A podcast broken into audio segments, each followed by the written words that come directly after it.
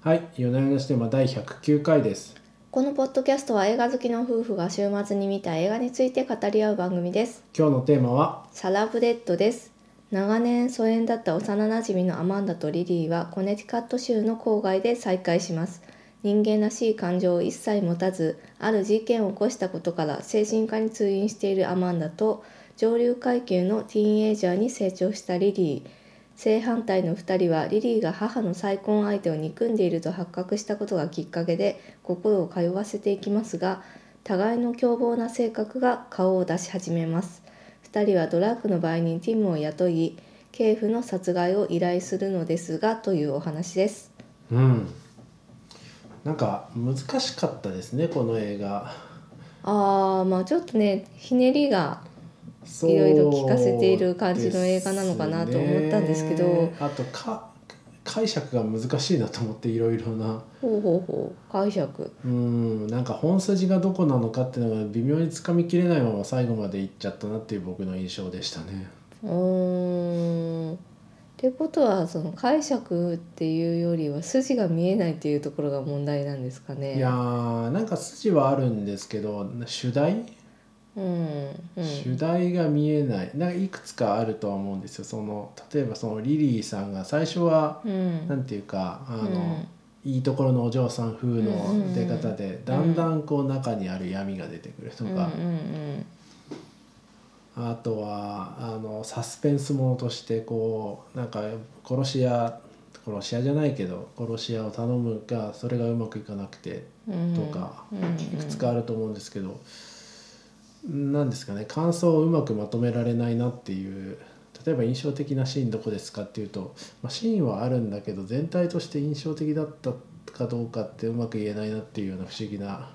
うんかい装着でしきれてない感じですねまだ。うん同感ですねそうですねなんか見終わった後ねうん決して面白くなくはなかったんだけれども、うん、決して面白くなくはんなだかい。すごくいい余韻が残るような映画だったりとかスカッと面白いみたいな映画ではなかったなんかモヤモヤが残るでモヤモヤの原因としては何なのかというとほううーん、まあ、なんか先ほど言ったようにちょっと枝葉のところが多いような気がしまですすかよねねそのなんかこうストレートに物語を進めていない感じがしうますけどーなんかこう、うん、ちょっと面白くしようと思っていろいろとあの寄り道をしてるんだけどそれがさらによくわからなくなってるのかもしれないななるほどね。と思ったりしてますが。なんかこうサスペンスものってこう前々前回ぐらいにコンテージョン見たじゃないですか。はい、いやああいうあれすごいじゃないですか。こうヒリヒリくるしハラハラドキドキうんうん次何が起こるのかなっていうような感じですし、その例えば郊外の悪夢みたいなのだと例えば何ですかアメリカンビューティーとか。あでまあそういう郊外の悪夢だったりなんか殺人のサスペンスものだったりあとは何ですかねティーンエイジャーの友情だったり込められてるんですが「は」って一言で言うと何なんだろうなっていううーん感じがしてますね。うーんなんでしょうね監督が描きたかったことというのそはこ一そこ体何なのそかこなんですよそこそこっていうところですけどそこ。そこですよねうーんまあでも友情っていうところなのかなっていう感じはしますけどそう、まあ、だんだんやっぱり心を通わせているいくんですよねそのうん感情がないというなんか設定でアマンダの方は出てきますけど、うんだんだん感情を持ってきて、うん、最後ははっきりと感情を出すうんみたいなところありますよね。うんうんそうですねうんうん、そうですね正反対の2人がこう最後こう逆転していくっていうところは面白いんだと思うんですけどうんうーんというふうに歯切れが悪くなっちゃうこう何がどうこういう映画だっていうふうに言い切れないような映画なんですよね。そうですねそうですね、うんえ決して面白くないわけじゃないんですじよゃなかったんですけど。 何回目だって感じですけうどんなんかまあちょっとそのですね友情を描くにしてはその心を通わせていくっていうところが雑な感じはしましたけどあね。一個一個の動機づけがちょっとなんか弱い、わざと弱いのか書ききれてないのか判断難しいとこなんですけど、うん、例えばその母親の再婚相手を殺そうとするところも、まあ、確かに威圧的な人物として描かれてるんですけど、うん決定的に何がダメなのかあんまりよくわかんないですそようね。なんですよなんかなぜそんなに憎んでいるのかよくわからないっていう、殺すほどの動機があるのかまちょっあ、とわからない、だいぶ、まあ、か家の中ピリピリしてるし、うんその、まあ、父親もあのリリーのことを、まあ、嫌ってますよね。うん嫌ってるなって雰囲気はわかりうんますし、まあ、ちょっと変わったなんかジュースを飲むダイエッフトレンズジューースはいス そうそうちょっと変わっデトックたスするためのね自ジ己ュースね中心的な人物だっていうのはまあ分かったと。まあ分かったけど分かっ別たに殺すほどじゃないよねそうそう家で普通に出ればいいよねみたいうんな感じですよね。まあ、そんくらいいるんじゃないかっていうぐらいの、うんうんうんいるんじゃないかっていうぐらいの嫌なお父さんに見えますね。うん、そうですね。そうですねうん、あとあの馬のエピソードも多分ちょっとずつ明かしていくっていう仕掛けだと思うんですよ。うんうん、そうそう最初ねみんなが明かさなくてそうそちょっとずつ全容が分かっていくっていう、うんはい、仕掛けだと思いますがうでいまいちサプライズがなくないですか明かした後にうん別にないですかね。そうそう最初のシーンでナイフを持って馬の前に立っててうん、いるじゃないですかうんうんでそっからなんか馬に会ったってで馬っていうモチーフがちょいちょい出てきてまあちょっとずつストーリーが、まあ映画も「サラブレッド」っていう題そうそうそうそうだしね。うん、出てくるんですけどでもなんかこうそうですね大体最初のシーンで予想した範疇の中の話じゃないなくなかったですかああでも今聞いてて思いましたけどそのサラブレッドこそが結構重要な主題だったのかもしれないなあとそうなんですよなんでタイトルが「サラブレッド」なのか理解しきれてないあたりであの映画し、うん理解しきれてないなって感じがして てなんでサラブレッドなんですかねあのあの馬はそのアマンダとリリーが子供時代に乗っていた馬なんですよね。あそうでしたっけ、そうかそうで、最後にほらあのアマンドがた嬉しそうに写真を見るあ見てますねその時に子供時代の2人が馬に乗っているっていう,、うんうんうんいう写真があるわけですよ。で片やリリーの方ではその2人の写真ではなく自分の写真だけを切り取ってうんうん写真立てに入れている、うんうんうんうんっていうエピソードはありますよね。でまうあんそのうん2人のその友情の象徴だった馬をわざわざ殺しているというところが描かれているわけなんですけれども、うんその前にまあ2人の関係はすでに断絶はしていうるんうんうんんだが、うんうんなんだろうな役立たずの馬を殺すっていうところでアマンダの精神状態が自分自身がその感情とか他の人と社会的な接点を持てないというところで自分自身を本当は殺したいということなんだろうなと思いましたね今。うんなるほどはい、なるほど。なるほど。そでうかえーそんな彼女が唯一接点がで持てた相手がそのリリーであって。うーん。リリーであってでリリーとその接点を持つためのうーん接点唯一の接点ではこの事件だったということなのかなうーん。なんかあの馬サラブレッドなんで骨折か何かしてるんですよねきっとね。あそうそうもうね走れな歩いけかなくら。なったっていうふう走れにないから安楽死させるしかないっていうようはなってそうそうそうみたいなこと言ってましたよね言ってましたよね。うんそれがそれが自身のなんか感情を閉ざすことのメタファーみたいになっているという解釈でございましたか。うーん走そうですね歩けない馬うん、生きていてもしょうがない私みたいみなたいーうんなことなのかなってまあそのリリーがその上流階級だっていうのでサラブレッドっていうのにもかけてると思いますがなるほどねあの、うん血統ね由緒正しき血統ですって、うんそうそうまあそれを言うならアマンダも結構お金持ちですよね結構ねあのみんなまあまあいいお家ですね、うんそもそも家にで馬持ってるっていうところですねそうおです金よ持ちなんですけサラどブレッドがいて多分庭でチェスやったりしてサラブレッツですからねこうあ複数形だからサラブレッズですね確かに、はい、だしいいとこのお嬢さんで、まあ、馬でもありなるほどねそういうちょいお金持ちの話だっていうのがまず最初そこには込められてるわけですねそのモチーってフには。いうところとうん、うーんそうですねその歩けなくなった馬馬を殺すしかなかったアマンダうん、うんで馬が示すものっていうんううんことなのかなっていう感じはするんですけど、うんうんうんにしてもねなんだろうななんかやっぱりさっきの動機づけの弱さみたいなのが、うん、なんか派手な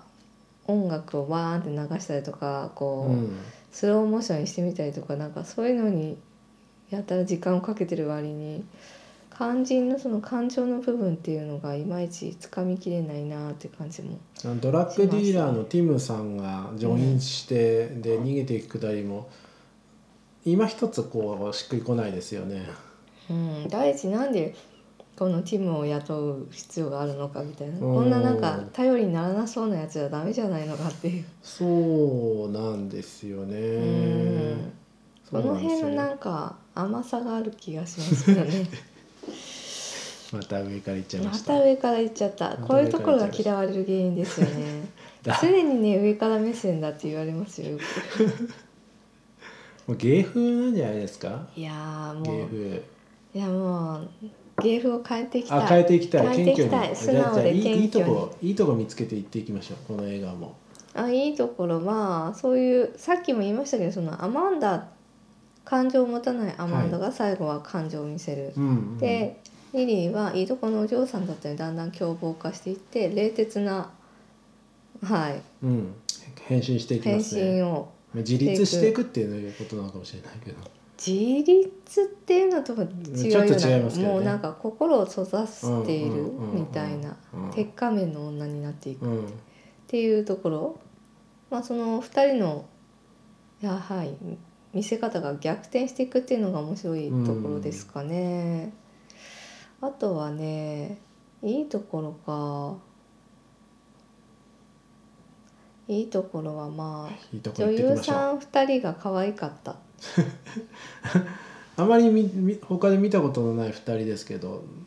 あそうですかあそうですねもう一人の方見てると思いますよオリビア・クックっていどっうちですかアマンダの方ですけどレディープレイヤー1のヒロインですねほう全然覚えてないのかあなのジョイ・ディビジョンの T シそうャでツす着てジョイ・ディたビジョンの T シャツを着ていた彼女ですよジョイ・ディビジョンの T シャツだけの印象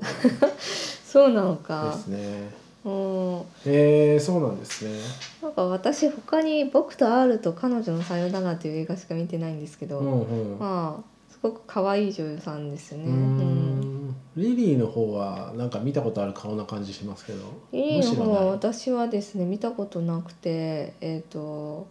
ホラー映画「ウィッチ」っていうのと、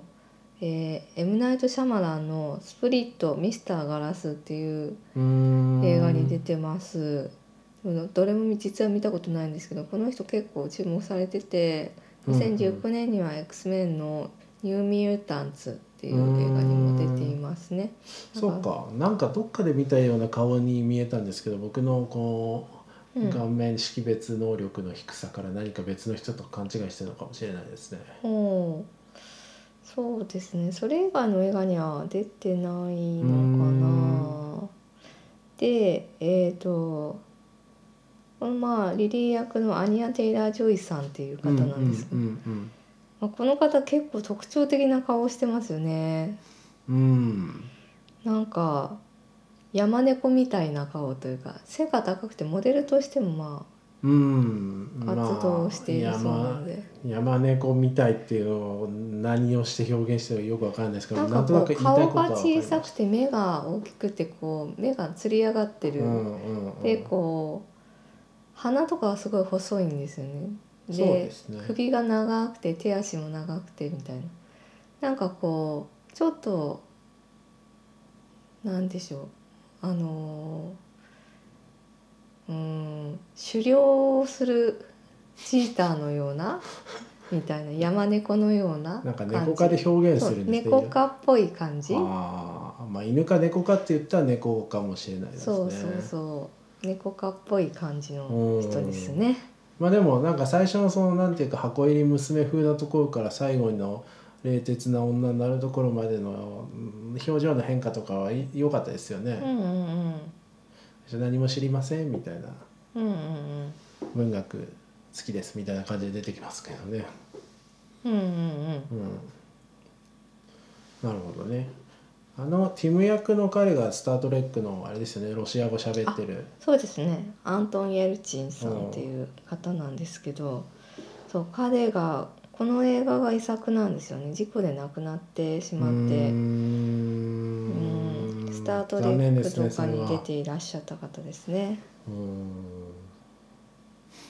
なるほどね彼いいいいですね今うん回うんも、うんうんちょっとダメな感じと声が高くてうんちょい役感があっていいですよねうん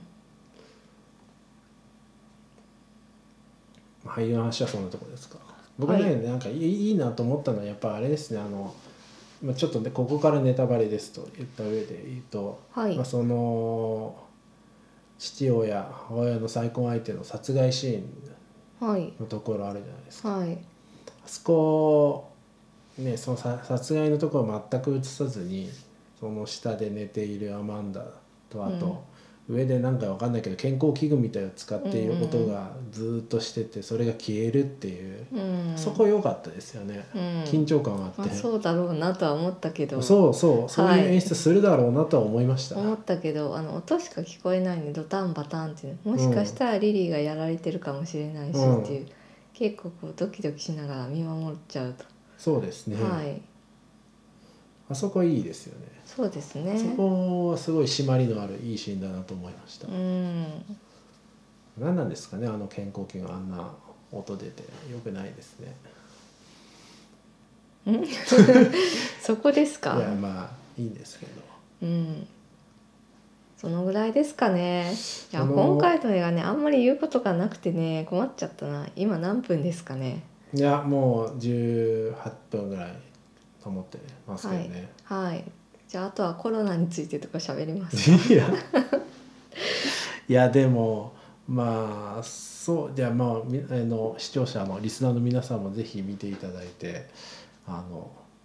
いやそうじゃないだろうみたそういなですのがあっねたちょらっと我々の解釈がちょっとずれてんじゃないかとかうーんこういうふうに見た方がいいんじゃないかみたいな見のどをころ教えて分いかっただてきたないいだろうみたいなのがあったらそうですね結構ロッテントマトそうですねこれ今週私が選んだんですけど、うんまあ、いくつか候補を挙げて残念なことにロッテントマトとかも一応チェックした上でしたんだいつも見るなって私には言っているやのーいにやほ本来は僕はあの直感で選ぶって大事にしてはいはいるんですけど、はいなんか見ちゃったんですよ今う回、んはい結構良かった確かうーんうんでちょっと期待して持ったんですけどやっぱダメですねああいうな食べログを見てレストランを選ぶと かロッテントマトを見て映画を選ぶとかダメだなっていうあー思いました反省しましたでも私いつもエディターのおすすめっていうのを参考にしてますまあ、あれはまあいいじゃないですか。あれは ねあれあれはは結局そうじゃないですかあれはあれはい雑誌を見てレストランに行くようなもんじゃないであすれでかすよね。今おっしゃってるのはあの Apple TV のエディターのおすすめですよね。そうですそうですあいつとは割と気が合いますね我々はね。ああ誰がやってるか知らないですが。うん、結構いいの選んできますよそうねそう。で絶妙に日本未公開の映画とかもそういいやつあるんですよね。なんかねそんなに有名じゃない映画も選んでくれているので、おそういう作品があるんだっていう発見になりますよねそうそう。あそこいいですね。ぜひ Apple TV 関係者の皆さんいたら続けていただければと。うん AppleTV 関係者だとどのぐらい映画見ることになるんですかねあー結構3倍速ぐらいで見ないと見切れないですよね全部3倍速で見るとかってさもう台無しじゃないですかだってさあー3倍速で見たらあの殺害シーンとかキュキュキュキュキュって終わっちゃいますよまあそうなんですけどうんぐらいじゃないともう全部作品を目を通すとか無理だろうなってう思う、んまあまあ、そうもでしすくはね選ぶんですかねやっぱりロッテントマトの節とかで選 んでいやでも本来のこう我々も映画ポッドキャストやってなんですけど本来の映画好きはやっぱ毎日1本ぐらい見るっていうのがうんあそうですねよ聞く話じゃないですかそうですねそうですようそうですん我々毎の日映エプコン見てる人は偉いよ映画ねボキャブラリーが足らないなと思いますね思いますよね古い作品は特にねそうですよ全然見てないのいっぱいあるんで、あれ死ぬまでに見ておきたいなって思いますようね、ん小説とかもねそうだし額がないなっていつも思いま すよねまあそうですね。ねそうなんすであのもし聞いていらっしゃる若い方がいらっしゃったら時間のある時にもう見ておけってことですね、まあめっちゃ老害っぽいコメントですけど。 いや今思うとその大学時代めちゃめちゃ時間あったんだからもう死ぬほど見ればよかったなと思ってまあでもいいんですよ。若さっていうのは浪費するためにあるんですから。そううかんうんまあわかんないですけ難ど。しいですね若い頃は暇ではあるがお金はないとあそれはそうですそうね。年寄りはお金はあるがそうですね暇がないそうですね。また体力がないですね。年を取ってくると。う。そう集中力がない一日に若い頃は結構2本とか見てたんですけど日本立てとかきついですね。そう今となったら2本立てにずっと座ってられないですそうよねそう腰が痛い。腰がね、うん、腰が痛い体力的な問題あるねありまっすてね。いう老害コメントでそうですね。ロードオブザリングとかももうすでに辛いですからね。あー確かにね「ロード・オブ・ザ・リング」はその長いっていうこと以前になんか 世界観がもう私の中で受け付けないあ本も当ですのかがあってあそうですか。面白いと思いますけどねう。ーんなんかねああいうのあんま好きじゃないんですよ ね。なんでしょそううですかあの壮大なドドドーンみたいなのまあねまあねそうですねゲーム・オブ・スローンズとかも挫折してますからね、我々ねうん何の話してるんですか今回はちょっと時間が余ってる感がそう時間待ってるんでダラダラトークですよ まあでもまあでもあれですよちょっとは話戻しますと、はいまあ、これから、えっと、コロナウイルスでちょっと外出禁止とか今週そうでしたけど、うんまあ、来週もそうかもしれませんので、うんまあ、再来週もそうかもしれないうんうんね東京ロックダウンという噂がね流れておりますからね,、まあねままことしやかに流れているくらいなんで、まああのこの機会ですのでお家で見たことのない名作映画などをうんうんう見んていただくのがいいんじゃないかなって、そうですね今見るべきはアキラなんじゃないですかねアアキキララね見ればよかったなアキラね東京オリンピックがもうすぐだみたいなのがあるんですよねあの中そねうそうだしうんこのなんかね都市の壊滅的な状況みたいなのもアキラに通じるものがあアるんキですラよ